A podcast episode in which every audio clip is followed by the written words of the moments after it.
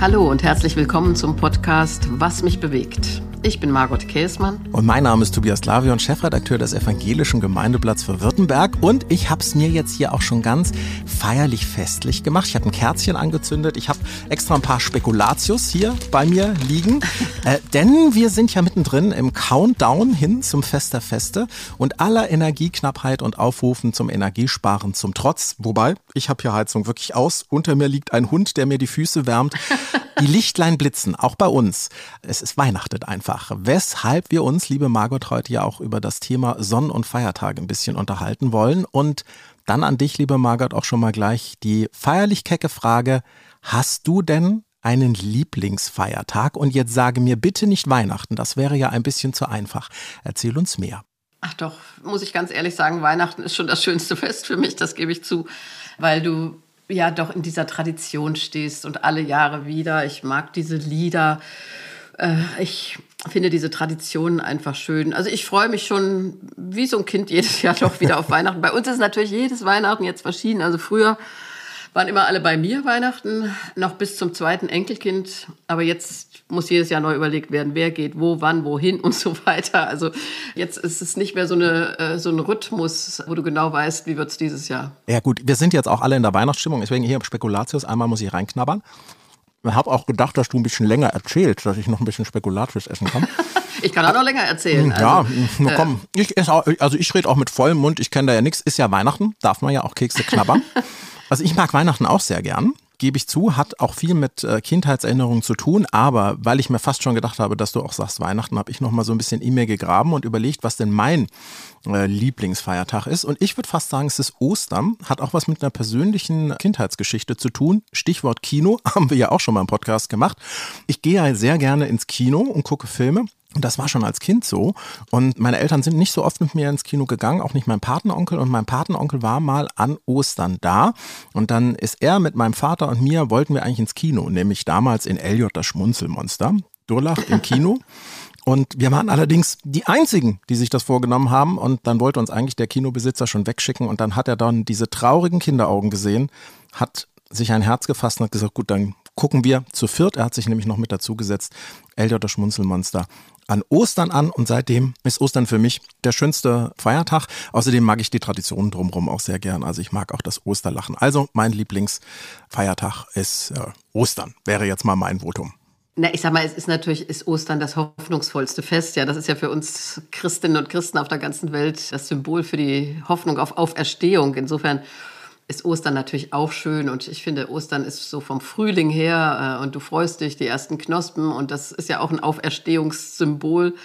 Insofern feiere ich Ostern auch schon gerne, aber Weihnachten ist natürlich dieses, dieses Familienfest. Ich weiß auch, dass es völlig überhöht ist, das muss ich jetzt auch nochmal sagen ich würde Familien immer auch gerne entlasten und sagen, äh, Leute, es muss nicht alles perfekt sein, ja. Und gerade in so einer Pfarrersfamilie war Weihnachten natürlich früher auch wahnsinnig anstrengend, ja. Mein Mann und ich hatten meistens doch drei Gottesdienste dann und wir hatten auch noch so eine Tradition im ersten Dorf, dass die früh morgens am ersten Feiertag, ich glaube, das war 7.30 Uhr oder 8 Uhr, dann den ersten Weihnachtstagsgottesdienst hatten, gleich nach dem Melken sozusagen. Und wir hatten aber auch noch eine Christmette 24 Uhr oder 22 Uhr, ich weiß auch nicht mehr genau, spät abends und dazwischen die Kinder, die eine schöne Bescherung wollten. Also insofern, als junge Pfarrersfamilie war Weihnachten auch oft, boah, wie schaffen wir das? Mega anstrengend auf jeden Fall. Und ich meine, wir können uns auch darauf einigen, jetzt bei den Lieblingsfeiertagen, ohne Weihnachten kein Ostern. Also würde ja nicht gehen, ne? Na, ich würde jetzt theologisch sogar sagen, ohne Ostern kein Weihnachten, weil das müssen wir uns ja auch klar machen. Die Geburt dieses Jesus von Nazareth, die wurde ja erst interessant nach der Kreuzigung, nach der Auferstehungserfahrung und Jahrzehnte später, als klar wurde, welche Bedeutung dieser Mensch Jesus von Nazareth hatte für eine ganze Glaubensgemeinschaft, die entstanden ist. Und dann hat man überlegt, ja, irgendwoher stammt er ja. Und es ist ja nur Lukas, der so eine äh, Geburtsgeschichte erzählt, aber die rührt uns natürlich an, alle Jahre wieder. Ja, also, dass du denkst, wie schön, Vater, Mutter, Kind in einer schwierigen Situation und sie halten zusammen. Ich habe mal ein Bilderbuch gemacht beim Bene Verlag äh, über die Weihnachtsgeschichte und mit Stefanie Scharnberg, der Illustratorin, habe ich dann richtig gerungen und habe gesagt, Stefanie, ich möchte, dass dieser Josef richtig dieses Kind bei der Geburt in die Hand nimmt und du siehst die Nabelschnur. Und das ist so ein schönes Bild, das liebe ich an diesem Weihnachtsbuch, das wir zusammen gemacht haben.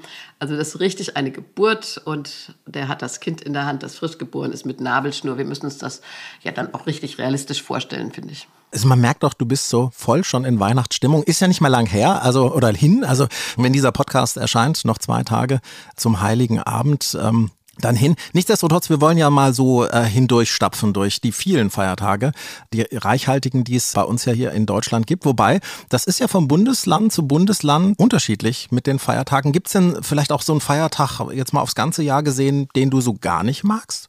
Na, ich fremdel natürlich mit den katholischen Feiertagen, weil ich so evangelisch aufgewachsen bin. Ja, also ich bin Abonnent in der Süddeutschen Zeitung und wenn die dann an einem bestimmten Tag nicht kommt und ich muss mir klar machen, ist Maria Himmelfahrt und das in Bayern Feiertag, dann denke ich, komisch. Das kenne ich gar nicht als Tradition, ja, oder auch Frohen Leichnam, 1. November, ja, aller Heiligen und dann aller Seelen. Mit denen fremdel ich, das merke ich. Und ich weiß, bei uns gab es zwei Dörfer in der Nachbarschaft, das eine Erksdorf und Emsdorf. Das eine war evangelisch, das andere war katholisch. Da haben sie immer erzählt, dass am Reformationstag die Katholiken die Felder gedüngt haben und dann am 1. November die Protestanten, um sich gegenseitig zu ärgern. Ja, sowas gab es ja auch. Ich finde natürlich toll und darüber freue ich mich, dass der Reformationstag nach dem Reformationsjubiläumsjahr 2017 in so vielen Bundesländern Feiertag ist. Bei euch da unten im Süden nicht, mhm. aber in allen ostdeutschen Bundesländern und hier oben im Norden, äh, also Schleswig-Holstein, Hamburg, Bremen, Mecklenburg-Vorpommern natürlich und auch Niedersachsen, da haben wir einen Feiertag.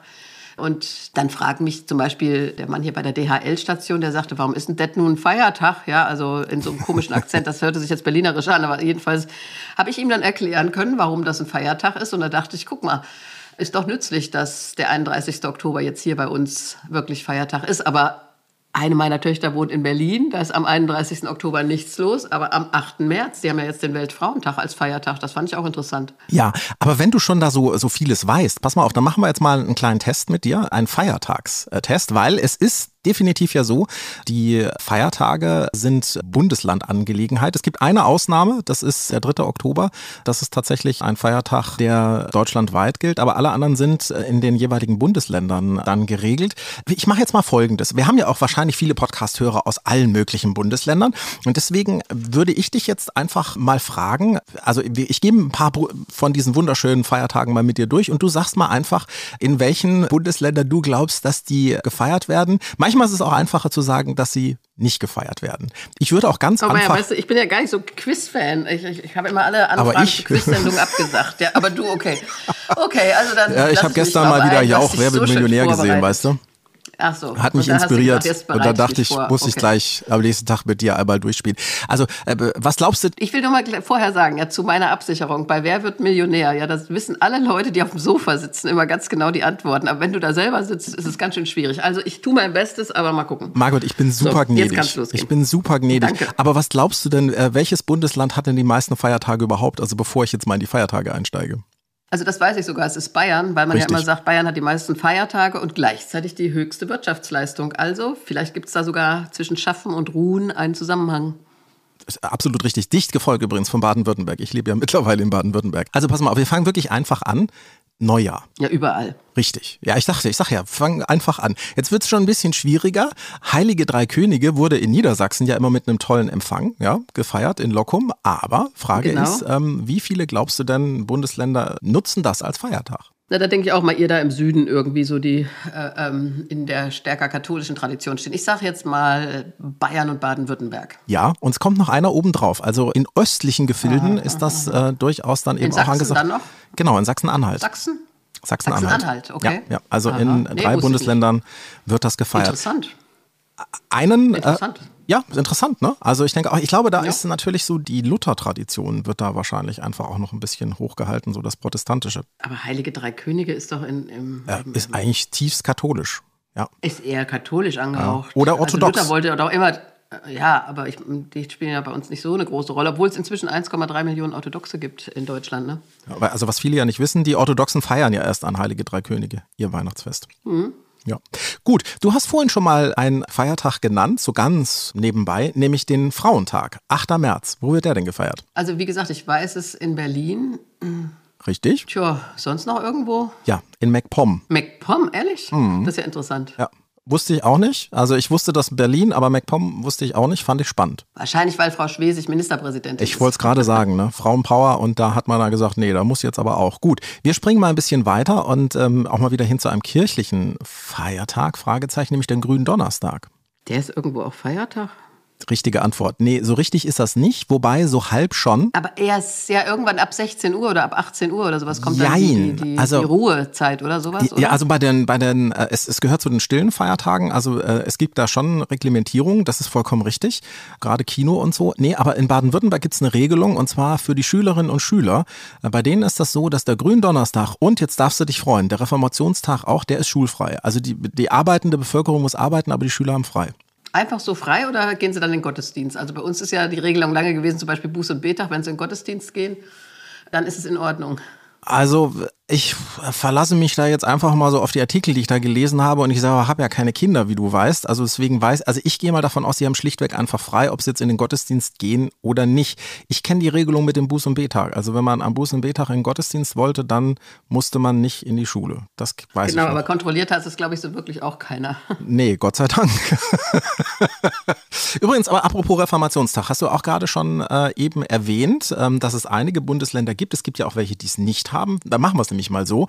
Welche äh, Bundesländer haben denn den Reformationstag nicht zum äh, Feiertag auserkoren? Also jetzt will ich nur mal sagen, 2017 war er in allen Bundesländern Feiertag. Richtig. Da haben wir ja sehr, sehr drum gerungen. 500 Jahre Reformation fand ich auch gut. Er ist nicht Feiertag in Bayern, Baden-Württemberg, Rheinland-Pfalz, Ja. äh, Rheinland, Westfalen. Äh, Genau, also Nordrhein-Westfalen ist er nicht, ja? Nordrhein-Westfalen, Entschuldigung, ich war bei den Kirchen jetzt. Mhm. Rheinland und Westfälische Kirche sind zwei, also Nordrhein-Westfalen äh, und Hessen. Richtig. Und Saarland und Berlin auch nicht. Ach so, ja. Also gut, ich meine, Berlin, da ist ja außer dem Frauentag sonst irgendwie nichts äh, dazugekommen. Und äh, Saarland ist eben auch noch sehr katholisch, ja. Ja, Saarland habe ich jetzt, Entschuldigung an alle Saarländer, falls jemand zuhört. Witscht man vergessen. gerne mal vorbei. Ja, und dann hätten wir ja noch äh, zutiefst evangelisch den Buß- und Betag, ne? Ja, und das ist immer noch ein großer Fehler, finde ich, dass der abgeschafft wurde. Damals hat man gemeint, das müsste man machen, um der, der Pflegeversicherung willen. Das war aber ein großer Fehler, weil ich den Buß- und Betag immer gut fand als Feiertag. Er ist noch Feiertag in Sachsen, meine ich. Richtig, genau. Ja, in einem Bundesland in Sachsen ist er tatsächlich noch Feiertag. Schade eigentlich. Wie wichtig ist dir denn so ganz grundsätzlich die Tradition, dass es bei uns Feiertage gibt? Also zum einen will ich mal sagen, dass in der christlichen Tradition gliedert der Feiertag natürlich auch das, den Jahreskreis, ja, mit dieser Jahresfestkreis, Advent, Weihnachten, ja, dann Epiphanias Heilige Drei Könige, Gründonnerstag, Karfreitag, Ostern, Pfingsten, Himmelfahrt. Also ich denke, dass das Himmelfahrt, Pfingsten so rum natürlich, dass das eine gute Gliederung auch ist für das Jahr, dass du diese Festzeiten und Festrhythmen hast. Und ansonsten finde ich, eine Gesellschaft braucht Feiertage, weil sie dann auch freie Tage hat, an denen sie zusammenkommt, gemeinsam feiern kann, sich verabreden kann. Und deshalb hatten wir auch ganz zu Beginn meiner Amtszeit als Bischöfin eine große Kampagne. Ohne Sonntage gibt es nur noch Werktage, weil Sonntage sind ja auch Feiertage. Und ich finde, dass so viele inzwischen an den Sonntagen arbeiten müssen, das ist nicht gut. Nicht gut für die Familie, die Freundschaften, den Lebensrhythmus, weil ich habe das vorhin schon mal gesagt, dieser Rhythmus schaffen, ruhen, der ist ja wichtig. Und wenn wir den nicht haben, dann führt es zu Burnout. Insofern denke ich, tun uns Feiertage gut. Ich habe neulich noch mal gelesen in einem Artikel, das war mir auch gar nicht so klar, dass die Schöpfungsgeschichte mit dem siebten Tag, an dem selbst Gott ruhte, eigentlich erst entstanden ist in der Exilzeit des Volkes Israel in Babylon, weil sie da ja Sklaven waren und zur Arbeit gezwungen wurden. Und äh, mit dieser Erzählung, am siebten Tage sollst du ruhen und du sollst den Feiertag heiligen, ist ja auch eines der zehn Gebote, die das durchsetzen konnten, dass sie als Sklaven oder ja als Arbeiter, ja, wie soll ich sagen, als Zwangsarbeiter muss man wahrscheinlich sagen, äh, dass sie einen Ruhetag durchsetzen konnten. Ich lerne immer noch was dazu. Also mit Babylon hätte ich das jetzt auch nicht gleichzeitig so in Zusammenhang gebracht, aber wunderbar. Ich habe, also nicht, dass immer alle Zuhörer denken, wir zwei sind uns so total einig, habe ich mir heute vorgenommen, ich halte mal so richtig gegen. Ich meine, ich, ich kenne ja dich, ne, und ich äh, weiß ja auch vieles von dem, was du äh, schon als Bischöfin gemacht hast. Deswegen, ich, ich halte jetzt mal ganz frech dagegen. Ähm, und zwar, ähm, warum aber äh, so viele christliche Feiertage? Man könnte doch jetzt dann auch einfach sagen, am Anfang des Jahres bekommt jeder Bundesbürger eine bestimmte bestimmte Zahl an Feiertagen, weil ich finde auch Feiern muss sein. Und dann kann äh, jeder sich überlegen, wann er denn am geschicktesten mit sich und seinen Lieben feiern wollte. Wäre ja dann vielleicht auch fairer für Menschen anderer Glaubensrichtungen. Es sind ja zwei verschiedene Töpfe, die du da aufmachst. Das eine ist, ich finde, eine Gesellschaft braucht einen Rhythmus, dass du dich darauf verlassen kannst. Am Sonntag haben fast alle, nicht alle natürlich, ich weiß, Lokführer, Krankenschwestern, auch Pastoren, Pastorinnen nicht frei, aber es gibt so einen Rhythmus, äh, der zur Ruhe finden lässt. Und ich erinnere mich als Kind, fand ich das wirklich schön. Also wenn dann Samstag 13 Uhr war Schluss, ja, da wurde es ganz ruhig. Dann wurde bei uns auf dem Hof, wir hatten ja eine Kfz-Werkstatt hinten, äh, auch das Tor zugemacht und es war dann Ruhe. Es war diese Wochenendruhe. Das ist ja heute schon gar nicht mehr der Fall, weil es äh, durchgeht am Samstag bis 22 Uhr, haben manche Geschäfte auf. Und äh, ich finde das schade, da geht was verloren für eine Gesellschaft, wenn sie nicht dieselben Feiertage hat. Das finde ich persönlich schon wichtig. Ich war mal in China und da haben sie auch erzählt, dann hat der Vater hat am Freitag frei, die Mutter hat am Montag frei. Also wenn es diesen Rhythmus nicht gibt, das tut nicht gut, auch der Seele nicht gut. Ja, und was die christlichen Feiertage betrifft, gibt es ja auch immer wieder Anfragen, ob die nicht abgeschafft werden. Pfingstmontag wird dann gerne genannt. Warum braucht man einen Pfingstmontag? Dann gibt es aber ganz viele, die schnell dabei sind, weil sie sagen, also im Frühling da so ein freies Wochenende mit zwei Feiertagen ist schon schön. Aber wir sind immer noch ein christlich geprägtes Land. Und auch wenn viele keine Ahnung mehr haben, was Pfingsten eigentlich bedeutet, ist das doch gut, dass diese, diese Tradition und Prägung da ist. Und ja, vielleicht gibt es irgendwann das Thema, ob es beim Zuckerfest beispielsweise mhm. einen Feiertag gibt. Aber es ist interessant, dass das Thema in der Regel nicht die Muslime aufbringen, äh, sondern andere. Ja, stimmt. Äh, ich meine, ich habe jetzt noch mal ein bisschen reingeguckt. Also es ist bei uns ja wirklich gesetzlich verbrieft. Also zum einen im Grundgesetz, aber darüber hinaus ja dann auch in den ähm, einzelnen Bundesländern auch nochmal. Und da gibt es dann immer diese schöne Formulierung, dass dann drin steht, Feiertage, Sonnen- und Feiertage sind da, weil sie sind Tage der Arbeitsruhe und der seelischen Erhebung. Da bin ich dann so ein bisschen gestolpert und dachte mir, wenn ich dich heute schon hier habe, ähm, was ist denn gemeint mit seelischer Erhebung? Das ist natürlich eine sehr alte Formulierung, aber eigentlich finde ich sie sehr schön, muss ich sagen, weil die Seele in der Woche doch oft auf der Strecke bleibt. Das ist doch so. Also es wird gearbeitet, es wird jetzt heute auch noch gechattet, dann der Sport und die Familie und das geht die ganze Zeit in einem ungeheuren Tempo. Und die seelische Erhebung ist vielleicht, dass du einfach Zeit mal für die Seele hast, ja, also nochmal zur Ruhe kommst. Wenn die Leute heute alle sagen, sie brauchen Entschleunigung und zahlen Hunderte von Euro für Entschleunigungsseminare, da sage ich gerne, äh, geht doch am Sonntag um 10 in die Kirche, das kostet nichts, bundesweites Angebot. Und da könnt ihr wirklich entschleunigen. Ich will dir mal meine Mutter nennen. Also ich habe ja gesagt, wir hatten eine Autowerkstatt, aber auch eine Tankstelle. Und natürlich war die Tankstelle auch damals schon leider am Sonntag offen. Meine Mutter hat dann immer Frühdienst gemacht, aber mein Vater wusste ganz genau, er muss spätestens um zehn da sein, weil Viertel nach zehn war Gottesdienst, da konnte meine Mutter hinlaufen von der Tankstelle.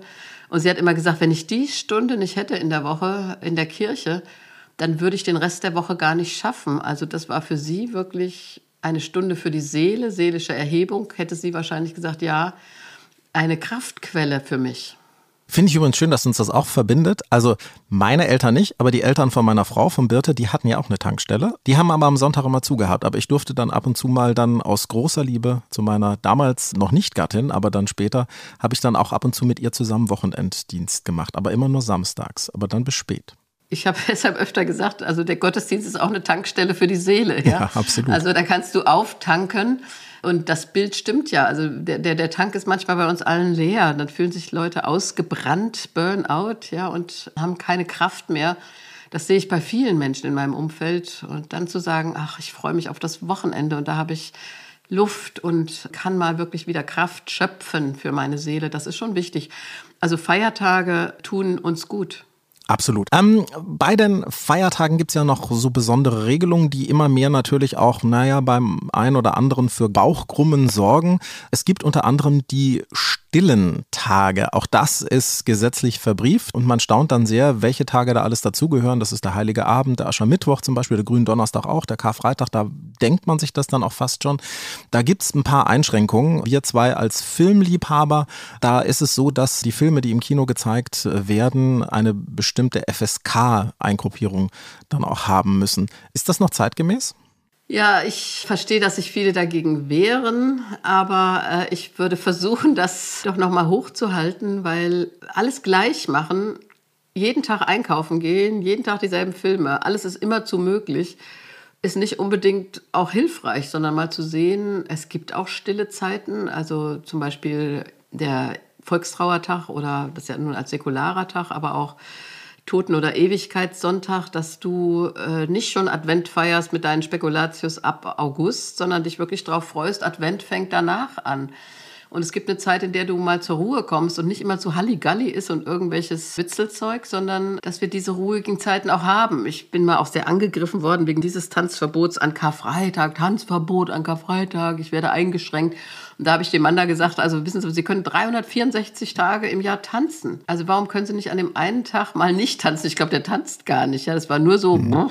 ich will mich nicht einschränken lassen. Man kann doch auch sagen, doch aus Rücksicht auf andere. Wir fangen doch auch an, Rücksicht zu nehmen auf Muslime beispielsweise im Ramadan, wenn sie fasten müssen, dass wir jetzt nicht unbedingt einladen zum großen Buffet mit Schweinefleisch oder so, sondern das ist ja auch eine Frage des Respekts vor der Leben und Glaubenshaltung eines anderen Menschen sehe ich genau so. Und selbst wenn ich das selber nicht mehr lebe und praktiziere, sollte ich immer noch ein Stückchen auch im Kopf haben, dass andere das wichtig ist und dass andere eben genau diese Zeit der Stille und der Erbauung vielleicht möglicherweise brauchen. Und, also so halte ich es zum Beispiel auch mit anderen Religionen oder auch Religionsgemeinschaften.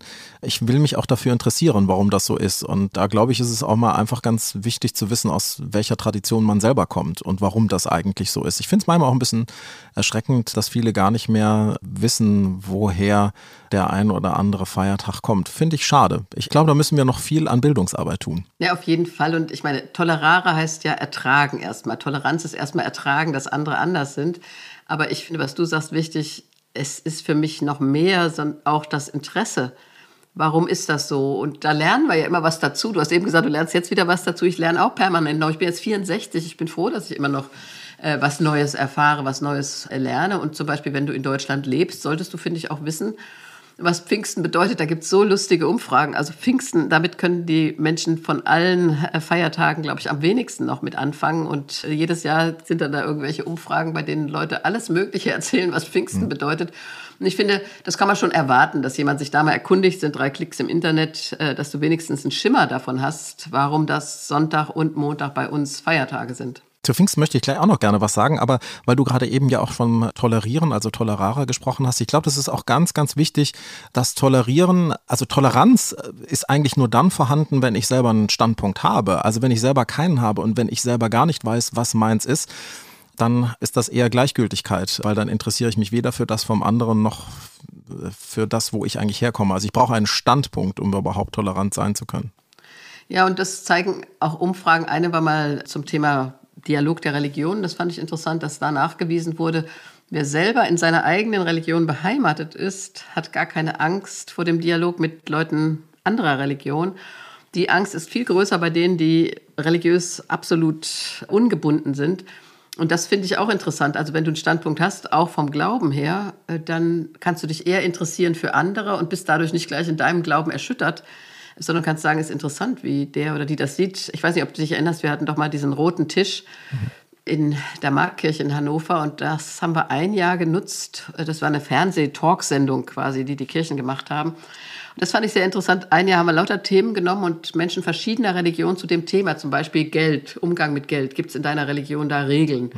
Oder Kindererziehung und solche Themen. Und ich fand das damals total spannend, weil ich viel, viel nicht wusste und auch immer überlegt habe, wie steht eigentlich meine evangelische Kirche genau zu dem Thema? Ja, und äh, ich glaube, das ist der Schlüssel auch dazu, dass es, ähm, man es nutzt, sich selber zu hinterfragen, ähm, auch seinen eigenen Glauben. Also das kann man ja wirklich dann auch sehr tiefgehend dann dann machen. War übrigens einer der Gründe, warum ich, ich habe ja mal Theologie studiert und habe dann irgendwann angefangen, Rhetorik und vor allem dann auch Religionswissenschaft zu studieren, weil mich das sehr interessiert hat, wie eben auch andere Religionen sich verhalten. Ich wollte ja noch was zum Thema Pfingsten sagen, weil du gesagt hast, Umfrage. Ja, dem ist wirklich so.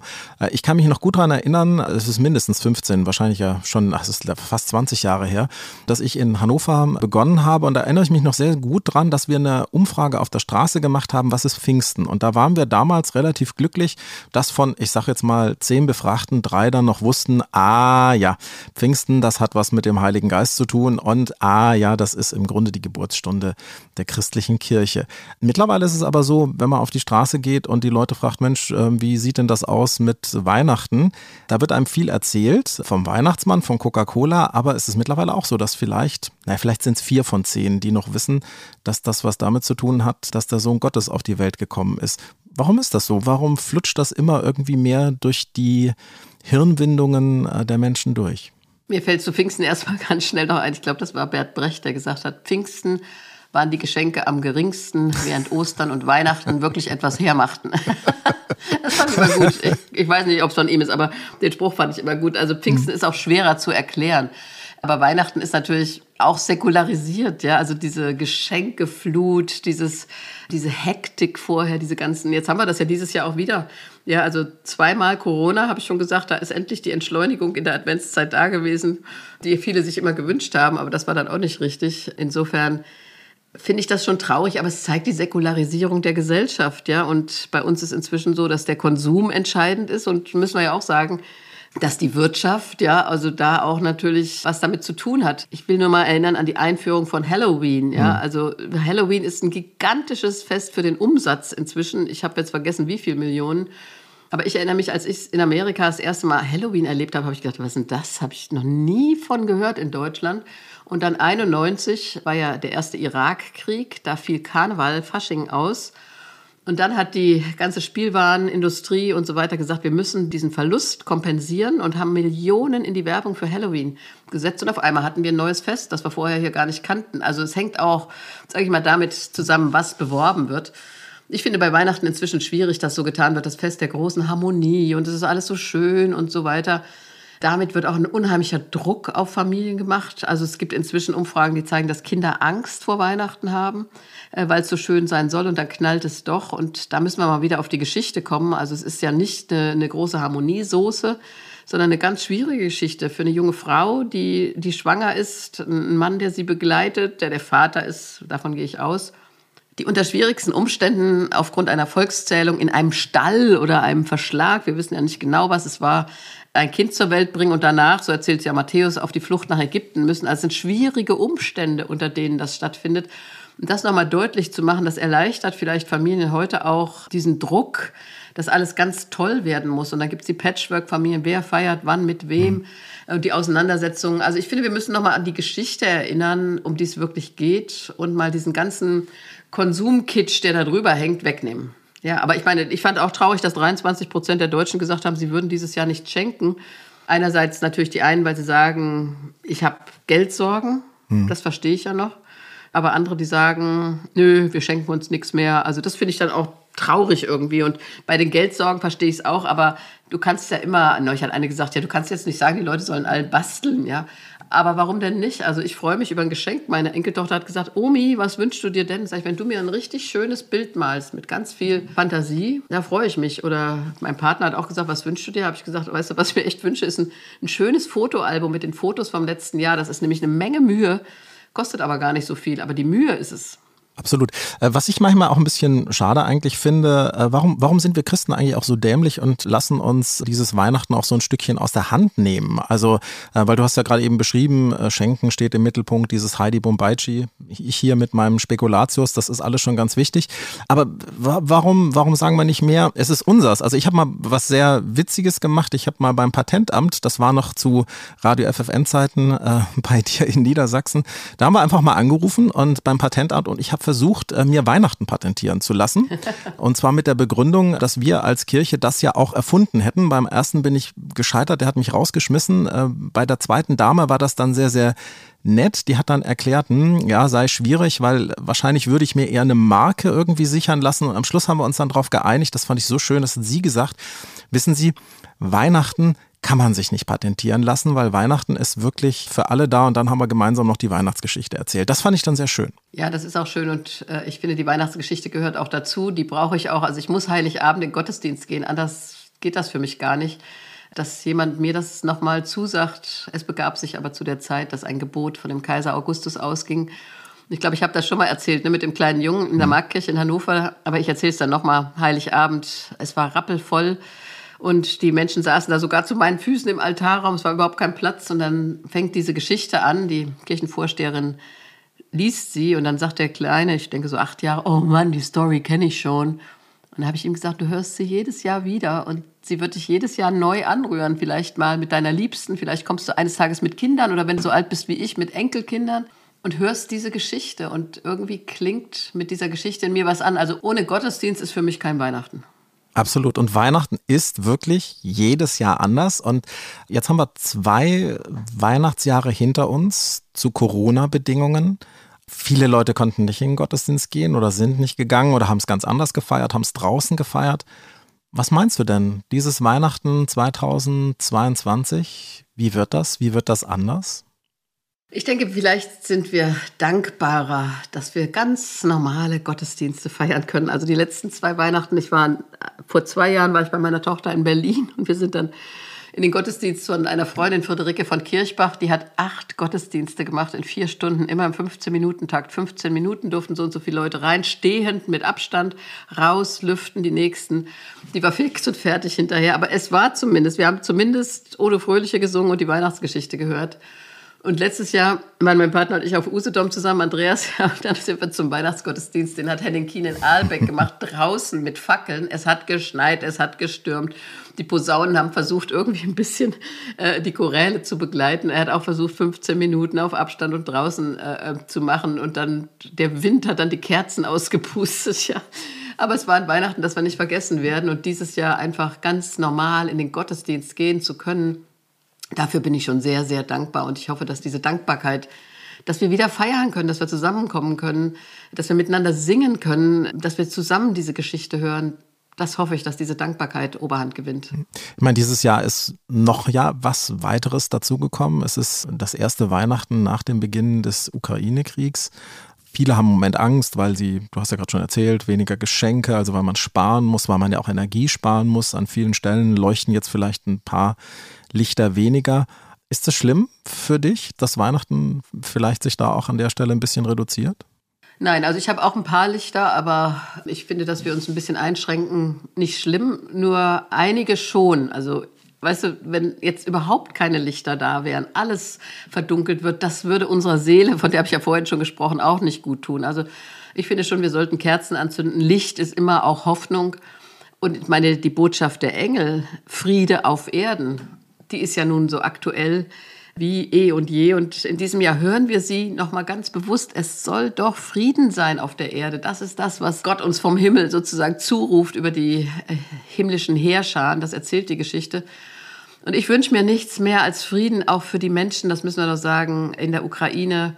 Die werden Weihnachten feiern unter schrecklichen Bedingungen, unter Angst auch. Und die Hoffnung auf Frieden, das ist doch auch die Weihnachtsbotschaft. Auf jeden Fall. Die nicht vergessen, das da auch im Herzen tragen. Ich kann mir vorstellen, dass es viele von unseren Podcast-Hörern gibt, die genauso zerrissen zwischen all dem sind. Also auf der einen Seite äh, die Corona-Jahre, die wir jetzt hinter uns haben und einfach die persönliche Ungewissheit, wie geht es möglicherweise mit einem selber auch finanziell weiter, dieses Bewusstsein, dass andere Menschen nicht so Weihnachten feiern können. Hast du einen Tipp, wie man Weihnachten 2022 angehen kann, damit diese Weihnachtsfeiertage echte Feiertage werden?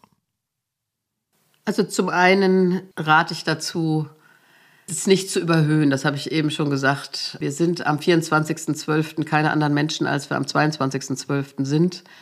Und sich auch miteinander klarzumachen, wie wollen wir feiern und die Erwartungen auch ein Stück runterzuschrauben. Und auf der anderen Seite zu sagen, da ist auch viel Trost drin, dass Menschen zu allen Zeiten dieses Fest ja gefeiert haben. Und das muss man Martin Luther danken, ja, dass er das Christkind wieder in den Mittelpunkt äh, gesetzt hat. Und äh, wir haben das jetzt ein bisschen zu ertragen, dass dieser Hohoho Coca-Cola-Weihnachtsmann äh, vom Nikolaus her so dominant ist. Aber in diesem Christkind Trost zu finden, Gott kommt verletzlich in die Welt. Und ich finde auch Trost zu finden, im gemeinsamen Singen. Ich habe das vorhin schon gesagt, ich freue mich so drauf, also diese Weihnachtslieder auch zu singen mit anderen.